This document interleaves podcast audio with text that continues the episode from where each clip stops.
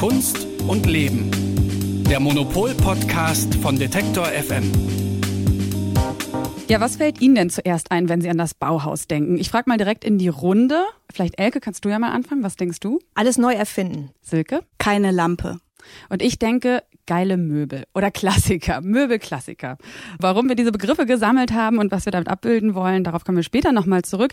Vielleicht jetzt erstmal als kleine Erklärung, wer sitzt hier? Vielleicht stellt ihr euch beide kurz mal vor. Ich bin Elke Buhr, ich bin die Chefredakteurin von Monopol. Mein Name ist Silke Hohmann, ich bin Redakteurin bei Monopol. Und wir sprechen gleich über das große Jubiläumsjahr 2019, das Bauhaus-Jubiläum. Wir starten gleich in diesen Podcast. Vorher ein kurzer Hinweis unseres Werbepartners. Bald ist es wieder soweit. Die Art Düsseldorf öffnet vom 12. bis zum 14. April ihre Tore auf dem Areal Böhler. Mit dabei sind 105 Galerien, die eine Mischung aus aufstrebenden Talenten und etablierten Künstlern präsentieren. Die Messe untermauert ihren Anspruch an Diskursivität, Innovation und das Aufgreifen aktueller Themen durch ihren kuratorischen Ansatz und die gezielte Gestaltung ihrer Sektionen und Fokusthemen. Ihre Themensetzung und das Rahmenprogramm tragen dazu bei, dass die Messe auch weiterhin ein Ort des Austausches, der Debatte und des Kunsterlebens bleibt. Die Fokusthemen 2024 sind Photography und Identity, Retromania und Future Bodies. Unter dem Projekt Change Presented by E.ON werden in Kooperation mit der E.ON Stiftung Arbeiten zum Thema Transformation und Nachhaltigkeit ausgestellt. Für alle, die es gar nicht mehr erwarten können, öffnet die Art Düsseldorf schon zur Preview am 11. April ihre Tore. Mehr Informationen gibt es unter art-dus.de und in den Show Notes. Und Silke, das Bauhaus wurde ja vor fast 100 äh, Jahren gegründet, im Jahr 1919. Was ist heute noch davon übrig? Also wo begegnet mir das Bauhaus im Alltag? Also mir begegnet das Bauhaus eigentlich ähm, ständig in allen möglichen Möbelentwürfen. Also du hast ja auch gerade Möbel gesagt. Ähm, man sieht das in, äh, im Stil, man sieht das in vielen Dingen, die uns heute umgeben. Also äh, eigentlich der gesamte Modernismus, den kann man auf das Bauhaus zurückführen. Das ist aber eigentlich auch eher so das Klischee vom Bauhaus, also das, was man so allgemein darunter versteht. Ansonsten ist also, ich habe mich jetzt ein bisschen damit beschäftigt und da ist mir eigentlich vor allen Dingen im Gedächtnis geblieben, Bauhaus ist eine Art zu produzieren, also ein prozesshaftes Produzieren und äh, Dinge auch gemeinsam herauszufinden und äh, Dinge einfach ganz neu zu denken. Also das war eigentlich der Kern des Bauhaus.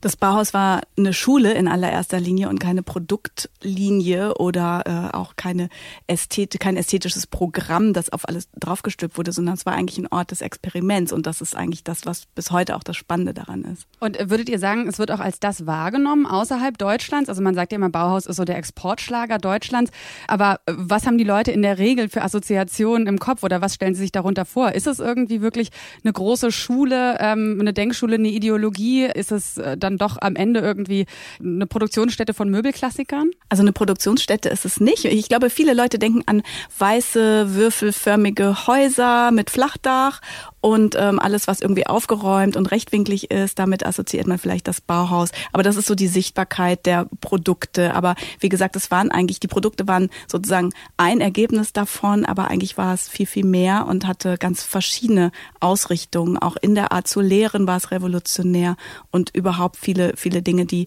damals entwickelt wurden, sind heute im Alltag noch präsent, ohne dass man weiß, dass es eigentlich eine Bauhausidee ist. Also ich glaube, international ähm, ist, sind es zum Beispiel auch Leute wie Josef Albers, der dann in die USA gegangen ist. Also da, dadurch, dass das Bauhaus ja unter den Nazis verboten wurde in Deutschland, sind dann eigentlich diese ganzen wichtigen Leute, die da gelehrt haben, in alle Welt gegangen. Es gibt eine ganz starke Bauhaustradition in Israel zum Beispiel. In den USA wurden viele Kunsthochschulen dann äh, auch gegründet und geprägt von Leuten aus dem Bauhaus. Und insofern glaube ich, ähm, weiß man da auch sehr gut, was das Bauhaus ist. Ähm, wir schauen gleich mal zurück, Silke, du und ich, auf die Anfänge des Bauhauses vor knapp 100 Jahren und wollen auch mal auf das schauen, was im Bauhaus Jubiläumsjahr alles so ansteht, worauf man sich freuen kann. Außerdem spreche ich noch mit dem Autor Florian Werner über den ideologischen Überbau des Bauhaus. Und Elke, wir sprechen auch gleich noch aus aktuellem Anlass über die Frage, wie politisch das Bauhaus eigentlich war und ist. Ja, ich habe da ein ganz interessantes Roundtable-Gespräch geführt mit ähm, einem Kurator vom Bauhaus Dessau, von der Bauhausstiftung Dessau, mit einem äh, Künstler, Mario Pfeiffer, und mit einer Kuratorin aus Dresden. Und äh, es gab ja diesen krassen Fall, diese Absage von äh, der Punkband Feine Sahne Fischfilet in der Bauhausstiftung. Und das haben wir da diskutiert und das war eigentlich sehr spannend, was Sie dazu gesagt haben.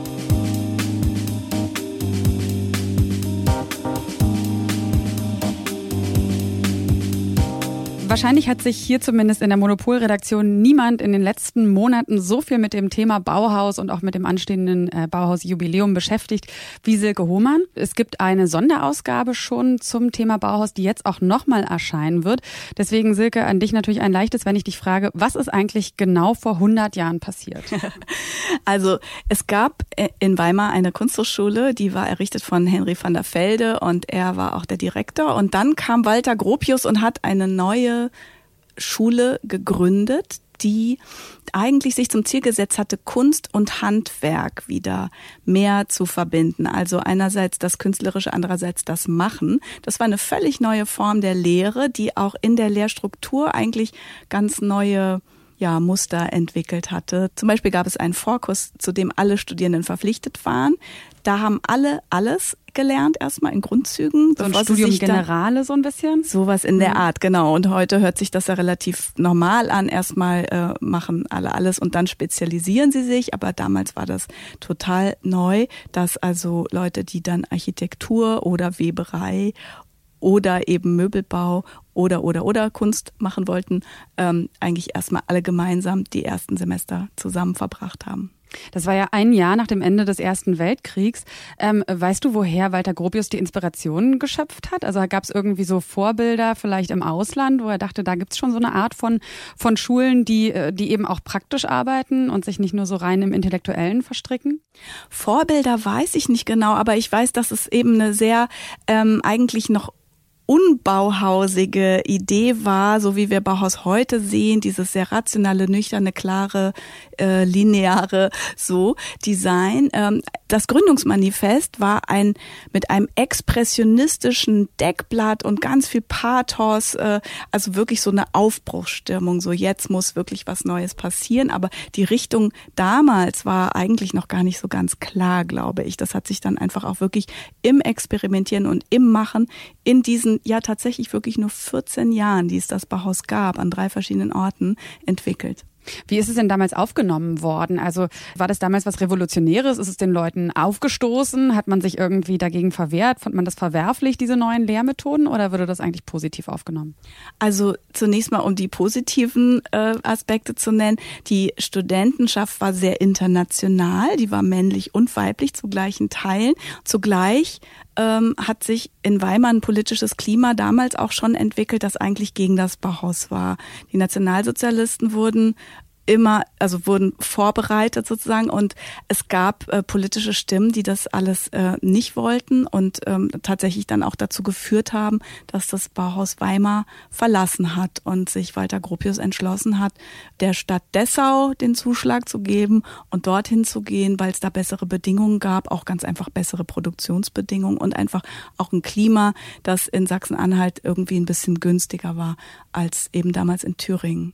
Und dann ist man ja auch noch nach Berlin gezogen. Ne? Also deswegen gibt es diese drei Bauhausstädte auch, Weimar, Dessau und Berlin, oder? Ja, das stimmt. Das Bauhaus musste auch aus Dessau wieder weg auf Druck der Nationalsozialisten und musste, wurde dann von dem letzten Direktor, Mies van der Rohe, noch für eine kurze Zeit in Berlin eigentlich als Privatinstitut weitergeführt und wurde dann 33 aber auch letztendlich aufgelöst auf Druck der Nazis. Mit dem Bauhaus verknüpft sind ja auch für uns heute noch total wichtige, relevante Namen. Walter Gropius, Paul Klee, Wassili Kandinsky. Wie hat äh, Walter Gropius das geschafft, diese ganzen großen Nummern so des damaligen Kunst- und Kulturbetriebs zu sich an die Schule zu kriegen? Also Gropius war ja auch immer als Architekt aktiv und er hat, äh, glaube ich, das wirklich immer wahnsinnig gut verstanden, in alle möglichen Bereiche wirklich ähm, gute Kontakte zu pflegen, also in die Wirtschaft und natürlich auch in die kreative Szene. Auch zu seinen Studenten scheint er wirklich auch ein inniges Verhältnis gehabt zu haben teilweise. Er war da, glaube ich, auch ein großer Kommunikator. Und ähm, die Abfolge der Professoren, die jetzt gerade schon genannt wurden und ähm, wer da welchen Einfluss reingebracht hat, hat natürlich auch ganz stark dazu beigetragen, welche Richtung die Lehre und auch dann die Ergebnisse des Bauhaus so äh, mit sich bringen. Also das war ganz klar abzulesen, wann der Vorkurs von Johannes Itten dann überging. Zu dem hören wir nachher noch was. Und das, das kann man äh, tatsächlich ganz, ganz gut ablesen, auch an den äh, verschiedenen Ausrichtungen. Und es gab wirklich sehr viele verschiedene Facetten, von denen wir eben mit den eckigen Möbeln und den flachen Häusern eigentlich immer nur so eine, mm, ja, einen ganz kleinen Teilaspekt so wahrnehmen und immer wieder rekapitulieren. Und ähm, deshalb ähm, habe ich vorhin auch gesagt, äh, wenn ich ans Bauhaus denke, denke ich nicht an eine Lampe, sondern eigentlich an viele andere Dinge, die äh, stattfanden, zum Beispiel eben eine besondere Art der Zusammenarbeit und der ja, ähm, Kooperation zwischen den Disziplinen und so weiter und so fort. Du hattest ja schon erzählt, dass das Bauhaus in Dessau dann zum Beispiel schließen musste. Und ich habe auch mal gehört, das Bauhaus ist eigentlich dann so mit dem, mit dem Aufstreben oder mit der Machtergreifung der Nationalsozialisten gestorben. Und trotzdem reden wir heute noch vom Bauhaus. Also gab es so einen Zeitpunkt, wo man gesagt hat, das Bauhaus war eigentlich tot und jetzt äh, lebt das Erbe irgendwie noch so ein bisschen weiter oder äh, passiert auch heute noch eigentlich was am Bauhaus? Also ja, das sind jetzt mehrere ähm, Aspekte, ganz viel Geschichte auf einmal, weil viele der Bauhäusler sind emigriert in die USA und haben dort auch weiter gearbeitet, teilweise auch ähm, weiter gelehrt und äh, vieles davon ist dann zum Beispiel in Chicago auch nochmal zu einer ganz eigenen neuen Blüte gekommen sozusagen. Die Frage nach dem, was heute davon noch übrig ist, ähm, natürlich wird das Bauhaus bewahrt, vor allen Dingen eben in Dessau, wo die Schule auch als Schulgebäude von Gropius gebaut noch so am sichtbarsten ist. Da ist einfach, das ist einfach ein Gebäude, das, äh, das durch und durch diese Bauhausästhetik hat und atmet und man kann das besichtigen. Da sitzt auch die Stiftung. Es wurden teilweise auch Ausstellungen da gemacht, auch wenn das Gebäude selber gar nicht ein Museum selbst ist. Das ist auf jeden Fall der Ort, wo alles bewahrt wird. Und die Frage, was das Bauhaus uns heute noch sagen kann, ist natürlich eine total interessante, wichtige Frage, die wird 2019, glaube ich, auch ganz oft gestellt werden. Also was gibt es an Gedanken, an Ideen, an Motiven, auch an Experimentierfreude, die jetzt für heute auch wieder ähm, irgendwie inspirierend sein könnte. Und ich habe das Gefühl, das würde dann nicht sich irgendwie in eckigen Möbeln äußern, sondern wirklich in anderen Feldern, die man vielleicht auch noch gar nicht so benennen kann, weil eben, wie gesagt, das Bauhaus auch aus dem Experiment ganz viel gewonnen und geboren hat. Und genau, weil es halt auch wahrscheinlich einfach, ja, wie du schon sagst, es ist halt viel mehr als irgendwie eine Möbelmanufaktur. Es ist wirklich eine große Ideenschule ähm, gewesen, revolutionär damals und irgendwie auch noch heute prägsam. Äh, und deswegen wahrscheinlich auch total spannend, dann nächstes Jahr in dieses äh, Jubiläumsjahr so ein bisschen einzutauchen. Die drei Bauhausstädte, also Weimar, Dessau und Berlin, äh, planen ja jetzt auch schon lange Ausstellungen und ganz viele Veranstaltungen dazu. Kannst du uns mal so einen kleinen Überblick geben, was uns da nächstes Jahr alles erwartet? Besonders für Dessau insbesondere ist, dass die zum ersten Mal wirklich ein Museum bekommen. In Dessau steht ja das, das Bauhaus von Gropius errichtet, die Schule, aber das war eigentlich nie als Ausstellungshaus gedacht. Und Dessau hat aber eine ganz große Sammlung von Bauhauszeichnungen, von Mustern, von irgendwie ja Beispielen, wie da gearbeitet wurde. Und endlich können sie es zeigen. Im September eröffnet das das neue große erste Bauhausmuseum in Dessau überhaupt in einer sehr klaren und irgendwie auch modernen, aber auch bauhausmäßigen Architektur.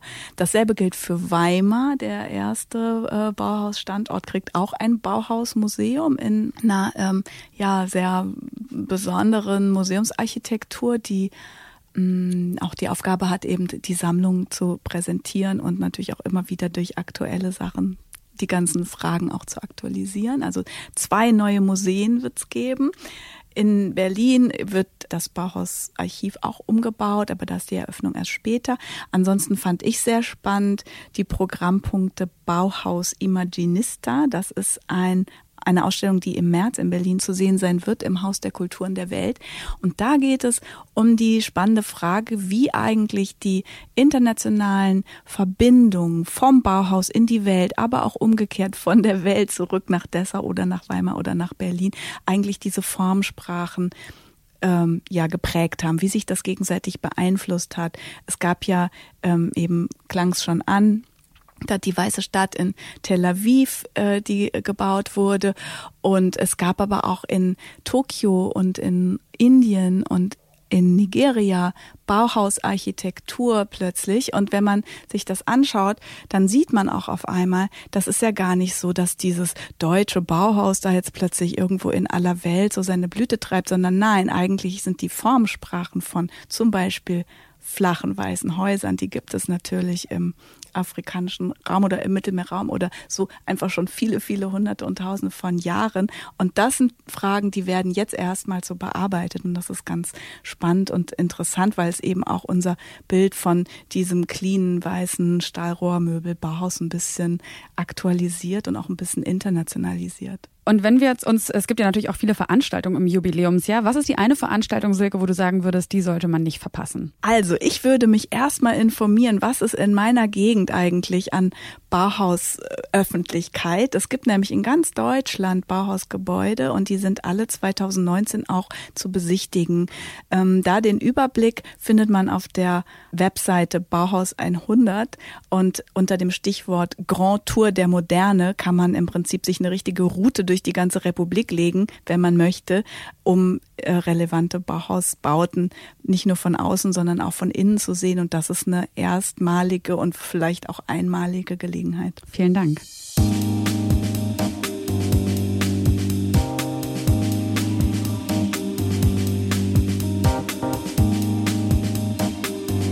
Wir haben ja gerade schon gelernt, dass das Bauhaus auch deswegen ähm, so schillernd war oder so bedeutsam, weil natürlich wahnsinnig äh, ja, interessante, tolle Persönlichkeiten am Bauhaus gelehrt haben. Und äh, wie hat Walter Gropius diese Leute alle ans Bauhaus bekommen? Nicht zuletzt mit der Hilfe seiner Frau Alma, die auch sehr, sehr gut vernetzt war in dieser ganzen Kunst- und Kulturszene. Und die hat ihm dann unter anderem den Künstler und Pädagogen Johannes Itten quasi ans Herz gelegt, den sie aus Wien kannte. Und mit dem verbindet man heute auch so ein bisschen diesen Überbegriff Esoterik Esoterik am Bauhaus. Warum das so ist, warum man Itten genau geholt hat und wie er das Bauhaus geprägt hat, das weiß der Schriftsteller Florian Werner. Erstmal hallo Florian. Ja, hallo. Du äh, schreibst bzw. hast einen großen Artikel dazu geschrieben, der dann auch in der nächsten Ausgabe sein wird. Ja, beantworte mir gerne die Frage, warum Itten? Der war sicherlich eine der schillerndsten Figuren der Zeit, die Walter Gropius ans Bauhaus geholt hat. Eben, wie du schon sagtest, auf Empfehlung von Alma Mahler Gropius, die natürlich in der Kunstszene der Zeit sehr, sehr gut vernetzt war, die Johannes Itten aus Wien kannte. Die beiden teilten auch ein Interesse an theosophischen Schriften, an anthroposophischen Schriften, also an verschiedenen Elementen der Spiritualität oder Esoterik, hast du es jetzt eben genannt, ähm, also Sachen, die so hinausgingen eigentlich über dieses eher rational-mechanistische, was wir vielleicht heute eher mit dem Bauhaus verbinden. Und äh, die soll eben ihrem Mann gesagt haben, Walter, wenn du diese Idee eines Bauhauses verwirklichst, dann musst du diesen Itten holen.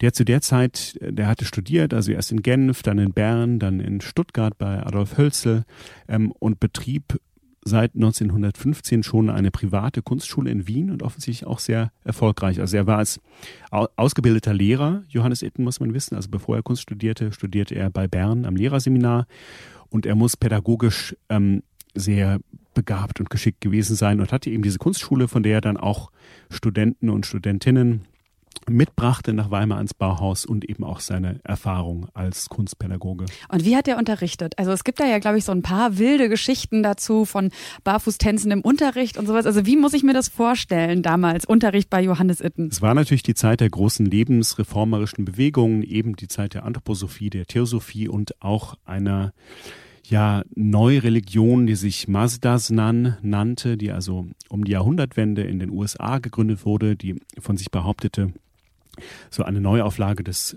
äh, Zoroastrismus, also der von dem legendären Zarathustra begründeten Religion aus dem alten Persien zu sein. Unter anderem war auch Itten ein Anhänger dieser Religion. Und ähm, die lehrten so, das war eher so eine weniger vielleicht eine Religion als eine Lebensschule. Also es ging immer um rituelle Waschungen, es ging um Drüsenpflege, um Sexualhygiene, um Rhythmus, Atmung und Ernährung. Das waren, glaube ich, so die drei Hauptpfeiler ähm, dass man alles, was man tut, eben auch rhythmisch tun soll mit der richtigen Atmung und dass man dabei richtig essen soll, nämlich vegetarisch. Viel, viel Rohkost, viel Zwiebel.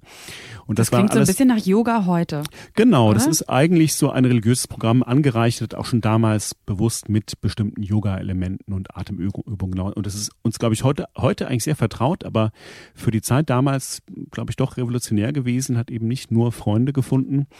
Ähm, aber viele dieser Sachen hat Itten dann eben auch am Bauhaus eingeführt. Er hat ja den Vorkurs maßgeblich mitbegründet, also den obligatorischen Pflichtkurs für alle neuen Studierenden am Bauhaus, den alle machen mussten, ohne sich festzulegen, wo sie später gehen wollen.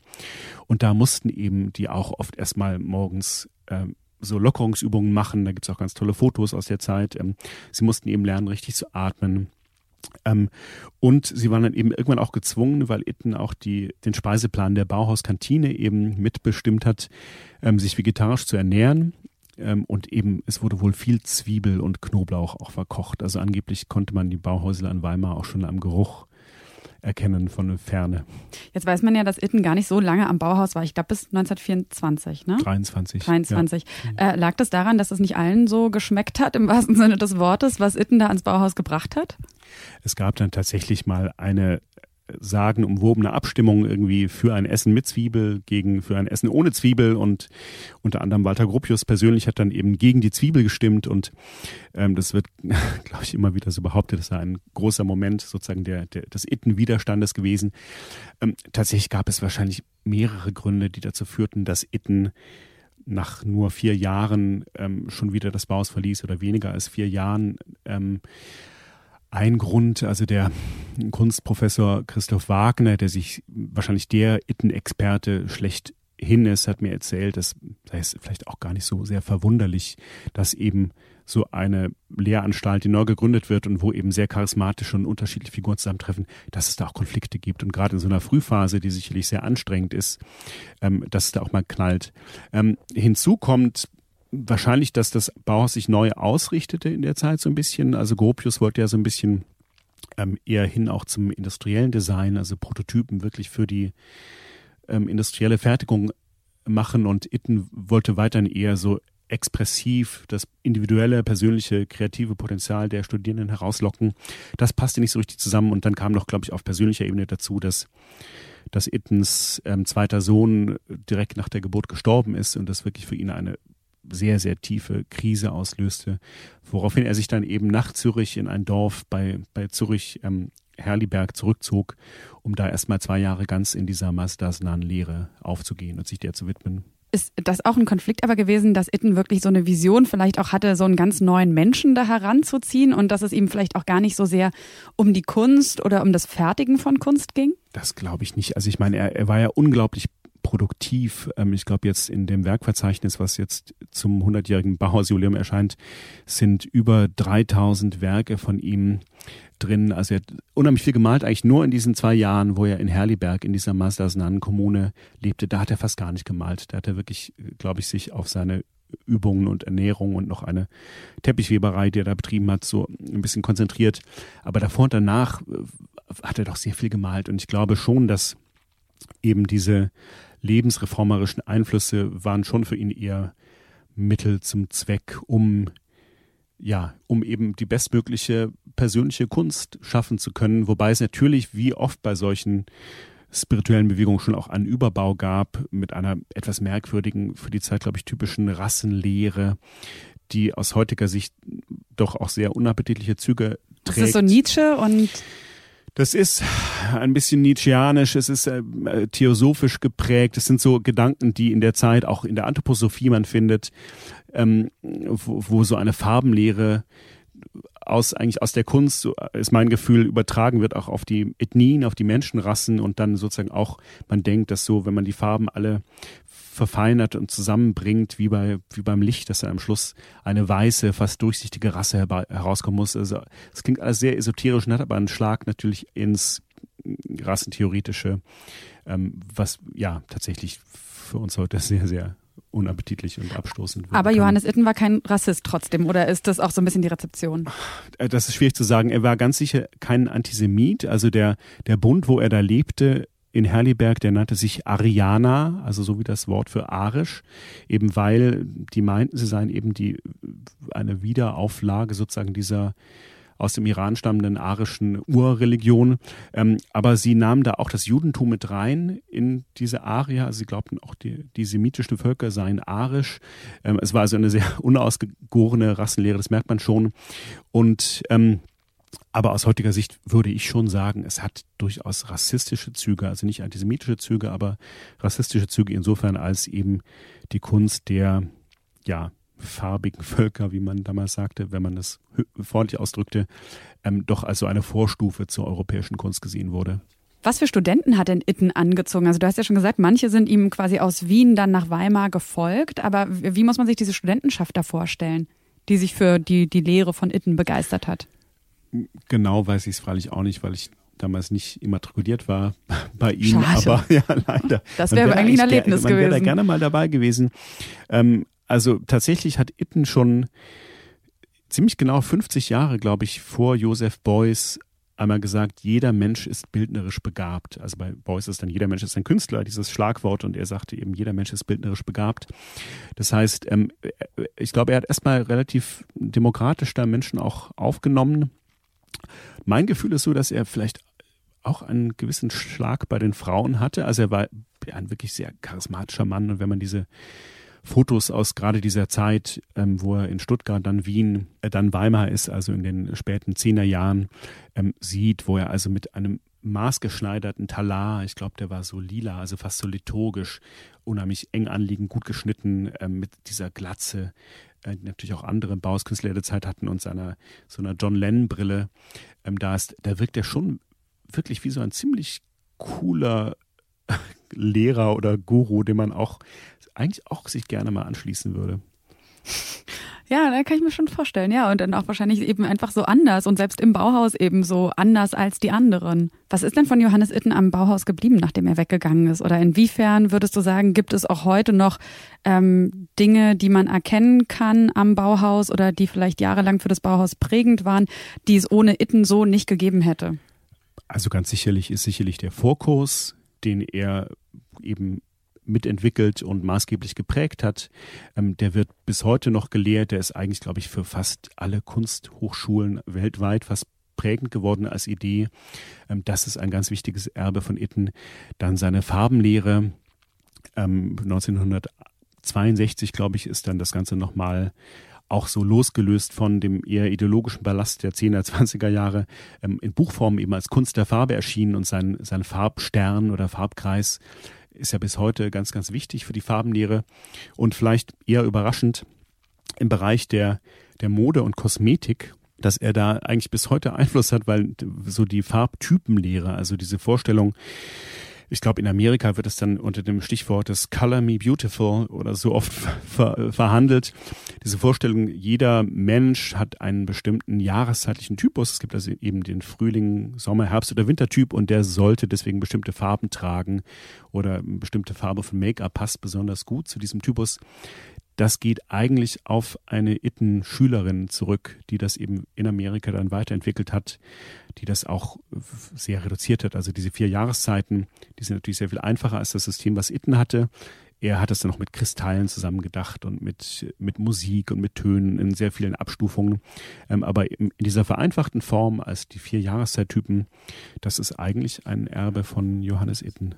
Mal abgesehen jetzt von diesen, ja, vielleicht äh, rassentheoretischen Aspekten, ähm, das Ganzheitliche, was er auf dem Schirm hatte, also ne, das, wie du schon gesagt hast, heute äh, in so einer, sag ich mal, in einer westlichen Gesellschaft, wo man sich viel eben ja auch wieder rückbesinnt und auch ähm, erkennt, welchen Wert, keine Ahnung, Yoga und Zusammenspiel von Geist und Körper haben, war er irgendwie dann doch auch vielleicht, was diese Aspekte angeht, dieses Ganzheitliche, zu revolutionär noch für die Zeit damals? Also äh, ist das neben den persönlichen Gründen mit so einem äh, Tod des Sohnes und sowas vielleicht auch ein Grund gewesen, warum er da nicht so lange geblieben ist im Bauhaus? Es gab da auf jeden Fall Widerstand. Also es gibt ja sehr schöne Berichte von den sogenannten Werkmeistern, die also in den, die Werkstätten geleitet haben, ähm, dass sie keinen Respekt mehr hätten von Seiten der Studierenden, weil ständig dieser Maler, gemeint ist Itten, daneben stünde und den Studierenden erklärt, ach, guck mal, euer Meister, der atmet nicht richtig und der ist so verkrampft beim Hobeln und der muss doch das Hobeln richtig rhythmisch machen mit dem richtigen Atem, damit es funktioniert und das sei so eine Sackgasse oder äh, Itten hat, ist dann, glaube ich, auch seinen Werkmeistern in den Rücken gefallen, weil die sagten, ich bin ja morgens um sieben in der Werkstatt und die Studierenden kommen nicht. Und dann sagt er, ist doch okay. Ähm, es gibt eben Menschen, die können besser nachts arbeiten. So Sachen, die, glaube ich, heute uns relativ einleuchten, dass man sagt, klar, es gibt eher so äh, Nachtigallen und Lerchen bei den Arbeitstypen. Ähm, das hat er wohl schon gesehen, aber das hat, damit hat er sich nicht nur Freunde gemacht in diesem universitären oder in diesem Hochschulbetrieb. Ähm, aber ich wage zu behaupten, das wäre wahrscheinlich auch heute ganz ähnlich. Obwohl heute haben wir auch Waldorfschulen und so weiter, Montessori und das also wo so andere Lehrkonzepte ja schon angewendet werden, ne? wo mehr Freiraum und alles Konzepte, die in dieser Zeit entstanden sind. Also Itten hat auch eben Rudolf Steiner, den Begründer der Anthroposophie, auch mal persönlich getroffen. Und Steiner war wohl ganz begeistert von Ittens Gemälden. Itten gar nicht so sehr von Steiner, lustigerweise. Er konnte mit dem eigentlich nichts anfangen, fand den zu unkünstlerisch. Aber das sind natürlich alles Ideen, die in dieser Zeit entstanden sind und die, die bis heute, glaube ich, unheimlich prägend sind für uns. Also tatsächlich dieser Aspekt der, der Rhythmik und der Atmung, dass man den Körper mit reinnimmt in die künstlerische Produktion, das erinnert mich an ganz viele Sachen, die dann eigentlich in den 60ern wieder virulent wurden. Also ich denke an irgendwie den Abstract Expressionism, also diese, dieser Gedanke, dass man das Malen fast so wie ein rhythmischer Tanz äh, dann stattfindet oder in, in der Dichtung bei Allen Ginsberg und den ganzen Beat Poets, die auch eben gelehrt haben, wenn man schreiben möchte, muss man erstmal richtig atmen. Also Inspiration kommt von Einatmung. Ähm, das sind, glaube ich, Sachen, die eben schon fast ja, sehr, sehr prophetisch da vorweggenommen hat prophetisch, progressiv, wie auch immer man es jetzt nennen möchte. In jedem Fall kann man sagen, dass die nur vier Jahre, die Johannes Itten am Bauhaus gelehrt hat, auf jeden Fall für dieses sehr prägend gewesen sind.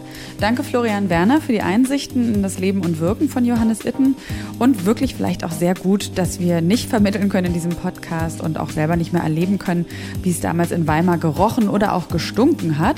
Und damit, Achtung, galante Überleitung zu unserem nächsten Gespräch. Stichwort Fisch, denn der stinkt ja bekanntlich vom Kopf her. Das Bauhaus ist ja noch vor dem anstehenden Jubiläumsjahr und auch eigentlich gar nicht wegen äh, dem äh, gerade in die Schlagzeilen gekommen. Äh, und die waren leider gar nicht so positiv, denn es ging dabei um die Absage an die Punkband Feine Sahne Fischfilet. Die sollten nämlich eigentlich im Rahmen einer ZDF-Konzertreihe im Bauhaus in Dessau spielen. Und weil es da aber Proteste gab von rechts, äh, wurde dieses Konzert vom Bauhaus, von der Bauhausstiftung abgesagt mit der Erklärung, politisch Extreme finden am Bauhaus Dessau keine Plattform. Die Stiftung hatte nämlich befürchtet, dass dass es wohl Demonstrationen auch vor der eigenen Haustür geben könnte. Und das ist besonders deswegen auch interessant, weil es wenige Tage diese Absage kam, nachdem die Band bei Hashtag Wir sind mehr in Chemnitz gegen Rechtsextremismus gespielt hatte. Ist das Bauhaus unpolitisch oder ist es politisch und wie war das in der Vergangenheit? Dazu hatte Monopol eingeladen äh, zu einem Roundtable und das Ganze diskutiert. Und Elke hat dazu eingeladen und war natürlich auch dabei. Ähm, Elke, wen hat ihr dazu eingeladen zu dieser Diskussionsrunde? Wir haben zunächst mal einen Vertreter der Stiftung Bauhaus Dessau eingeladen. Eigentlich wollten wir gerne, dass Claudia Perren kommt. Das ist die Direktorin, die dann nach dieser Absage extrem unter Druck geraten ist.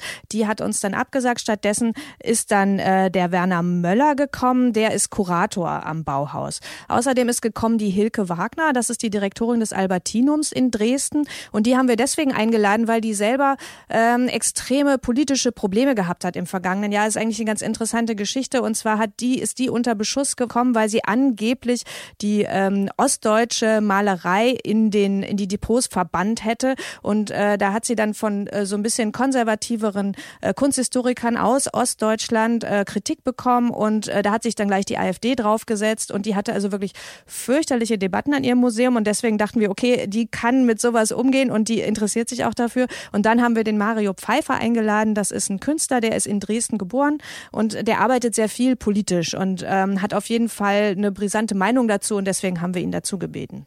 Äh, fangen wir vielleicht mal an. Was wurde denn diskutiert? Also äh, welche Meinungen wurden da vertreten zu dieser Absage an Feine Sahne Fischfilet? Also interessant fand ich, was der Werner Möller dazu gesagt hat. Der war ja selber gar nicht da, da, dafür verantwortlich und ähm, er hat das so ein bisschen verteidigt, aber auch bedauert. Da hätten wir auch andere Bands vorher absagen müssen aus einem anderen Spektrum. Ja. Äh, war blöd. Was sie uns für uns aber auch noch eröffnet hatte, wir hatten ja danach an der Woche drauf so ein offenes Gespräch geführt in Dessau, wo alle eingeladen waren. Und es waren auch sehr viele junge Leute dabei, also aus den Schulen und auch von der äh, benachbarten Hochschule, die mitdiskutiert haben oder auch selber ihr Statement abgegeben haben in einer hohen Qualität.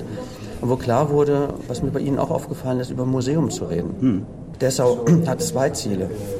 Das eine ist die Bewahrung und Pflege des historischen Erbes und das andere ist die Frage der Aktualisierung. Hm. Momentan geht klar der Zug über das Jubiläum und auch die Museumsneubauten Richtung Museum. Aber mir wurde auch bewusst, wie der Begriff Museum in der Jugend als sehr abwertend aufgenommen mhm. wird, weil immer noch im Kopf diese alten vier Säulen drin sind, nämlich dieses Sammelns, Bewahrens, äh, Vermittelns und Forschens, aber nicht die Öffnung. Mhm. Und ich glaube, das ist eine Stelle, was man aus so einer Debatte oder so einer mhm. unglücklichen Situation positiv ziehen kann. Damit spricht er ja schon mal ein Thema an, das auch damals schon die Bauhausgründer beschäftigt hat. Die Idee, dass man nämlich die Kunst öffnet. Die Schule wollte anti-elitär ja damals sein. Hat sie das damals geschafft, deiner Meinung nach? Ich glaube, das Bauhaus hat es damals geschafft, wirklich was ganz anderes zu werden. Also wenn man sich das so anschaut, die haben zum Beispiel so total abgefahrene Partys gemacht.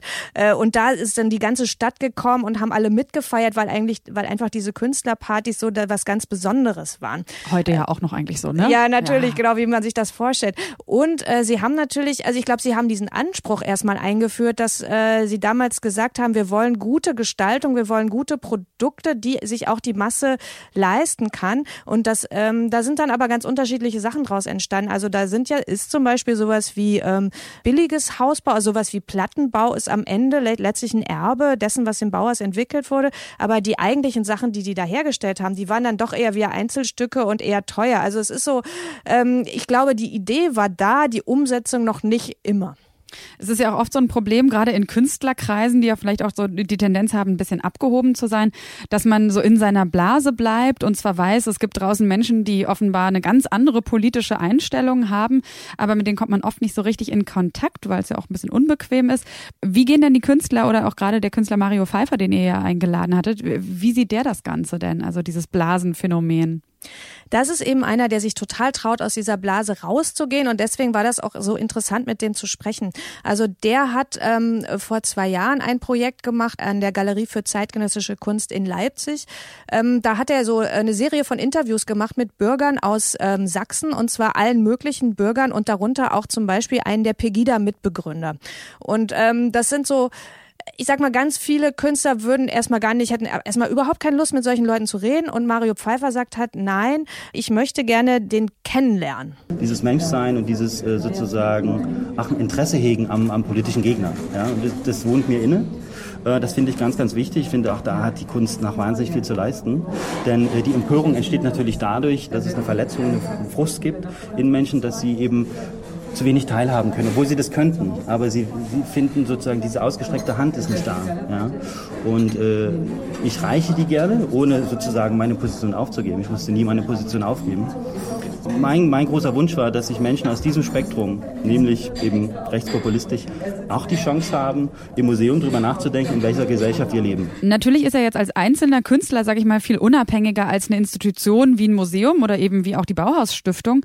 Ähm, was wir deswegen vielleicht auch nochmal ansprechen sollten, ist das Thema Geld. Ohne Geld kann man schwer Kunst machen und noch schwerer sie den Leuten zugänglich machen. In Deutschland sind Kulturinstitutionen wie auch das Bauhaus eben staatlich äh, subventioniert. Was bringt das für Probleme mit sich und hat das vielleicht auch schon damals, weil damals war das Bauhaus ja auch staatlich subventioniert, richtig? Das war zunächst mal eine staatlich finanzierte Schule und ähm, die haben eigentlich äh, auch immer äh, starke Probleme mit den Obrigkeiten gehabt. Also die konnten eigentlich nur entstehen, weil es zunächst mal in Weimar eine sehr progressive Regierung gab. Ähm, als da dann äh, auf einmal das nach rechts kippte, gingen sie nach Dessau, weil damals war in Dessau noch ein sehr liberaler linker Bürgermeister, der gesagt hat, jetzt kommt hierher, wir machen hier was Tolles.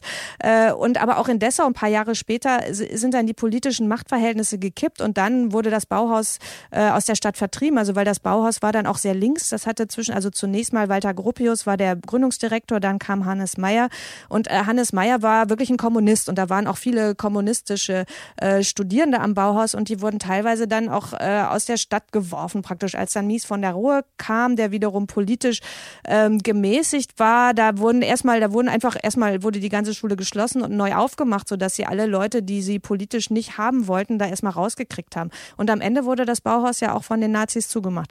Also das heißt, dass das Bauhaus eigentlich dafür steht, wie, wie ausgeliefert so eine Institution auch eigentlich ist. Und das ist auch was, was uns in diesem Roundtable stark beschäftigt hat. Was passiert eigentlich äh, mit den Institutionen? Also heute ist es ja so, dass das Bauhaus Dessau einen Stiftungsrat hat und da sitzen nur Politiker drin.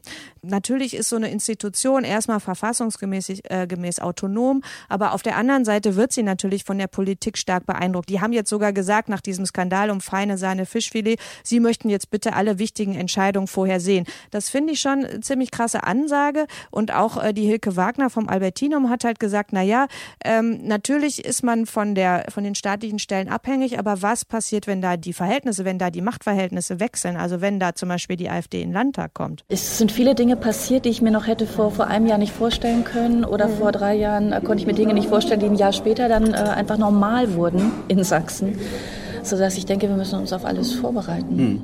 Und wie sollte man sich am besten darauf vorbereiten? Naja, sie hat was ganz Interessantes gesagt, dass man zum Beispiel ähm, gucken soll, dass man eben auch andere finanzielle Quellen hat, also dass man zum Beispiel die Eintrittsgelder hat und so weiter.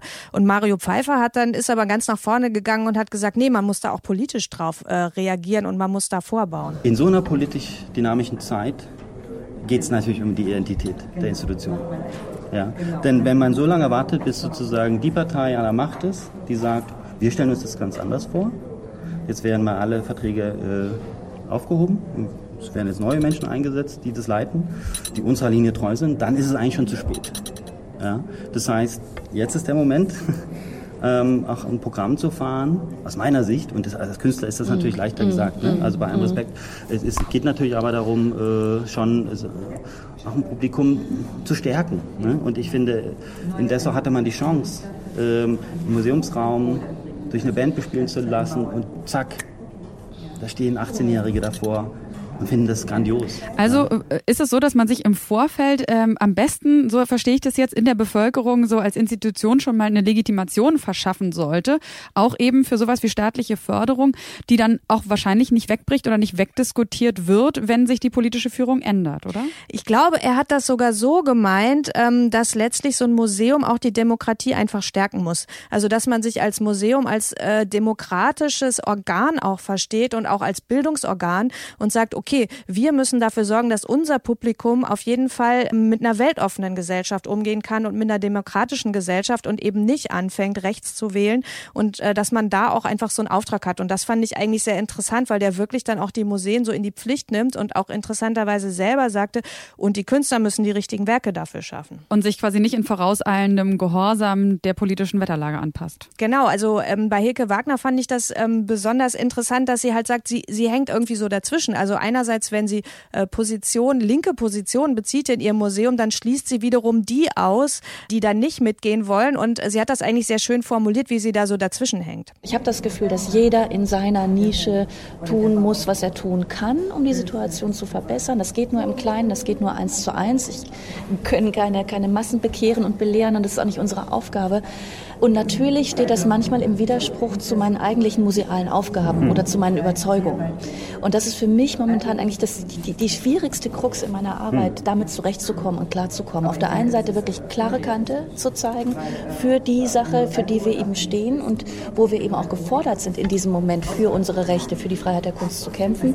Auf der anderen Seite aber zu versuchen, eben die Brücken nicht abbrechen zu lassen mhm. und nach wie vor im Dialog mit den Menschen zu bleiben, die das anders sehen.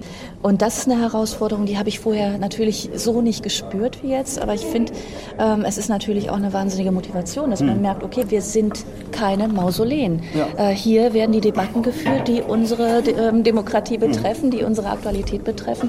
Und das fand ich eigentlich wiederum ein sehr schönes Ende dieser dann doch teilweise sehr äh, auch deprimierenden Diskussion, dass sie sagt, naja, ähm, wir haben da zwar wahnsinnige politische Probleme, die sich da jetzt in unseren Museen äußern, aber immerhin, wir sind keine Mausoleen, wir sind nicht tot. Also hier finden die aktuellen Debatten statt und es ist ja so, dass äh, die, die staatlichen Kunstsammlungen Dresden, das sind ja, das sind ja teilweise auch sehr konservative Häuser und man denkt, okay, da ist Jahrhunderte alte Werke, da passiert eigentlich nicht viel. Nein, nein, da passiert total viel. Und das finde ich eigentlich für uns als Kunstmagazin dann auch wieder eine ganz, ganz tolle Erkenntnis, wie viel da eigentlich äh, bewegt werden kann und wie wichtig das ist.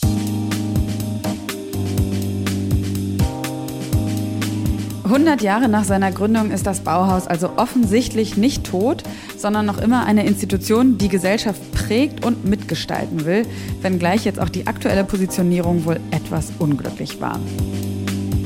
Ich habe auf jeden Fall gelernt, dass ich meine Assoziation zum Bauhaus nochmal überdenken sollte und werde ab jetzt eben nicht mehr an geile Möbel denken, sondern viel lieber an den barfüßigen Johannes Itten, der seinen Schülern versucht beizubringen, wie sie während des Arbeitsprozesses, also während des Kunstschaffens, auf gar keinen Fall die rhythmische Atmung außer Acht lassen sollten.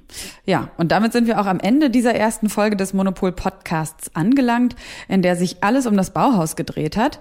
Und wenn Sie Lust bekommen haben, noch weiter einzutauchen in das Bauhaus, seine Köpfe und die Geschichte, dann sollten Sie im Januar auf jeden Fall nicht die neue Monopol-Ausgabe verpassen und sich am besten auch noch das Monopol-Sonderheft zum Bauhaus im Zeitschriftenladen Ihres Vertrauens besorgen oder es einfach auf der Monopol-Website bestellen. Die nächste Folge des Monopol Podcasts, die erscheint ebenfalls im Januar und ist wie diese hier auch zu hören bei Spotify, Deezer, Apple Podcasts und natürlich auch allen anderen gängigen Podcast-Apps. Und ja, wenn Sie Anregungen haben zu dieser ersten Folge oder auch Kritik üben wollen, dann tun Sie das gerne. Schicken Sie uns einfach eine Mail an monopol.detektor.fm. Da freuen wir uns sehr drüber. Vergessen Sie aber auch über alles Rückblenden, Feedbacken und Kritik üben, nicht auch Ihre Feiertage zu genießen, denn die stehen ja jetzt ins Haus und kommen Sie auch gut ins neue Jahr. Mein Name ist Sarah Steinert. Die Redaktion für diesen Podcast hatte meine Kollegin Eva Moorlang und wir freuen uns schon auf die nächste Folge. Bis dahin, machen Sie es gut. Kunst und Leben. Der Monopol-Podcast von Detektor FM.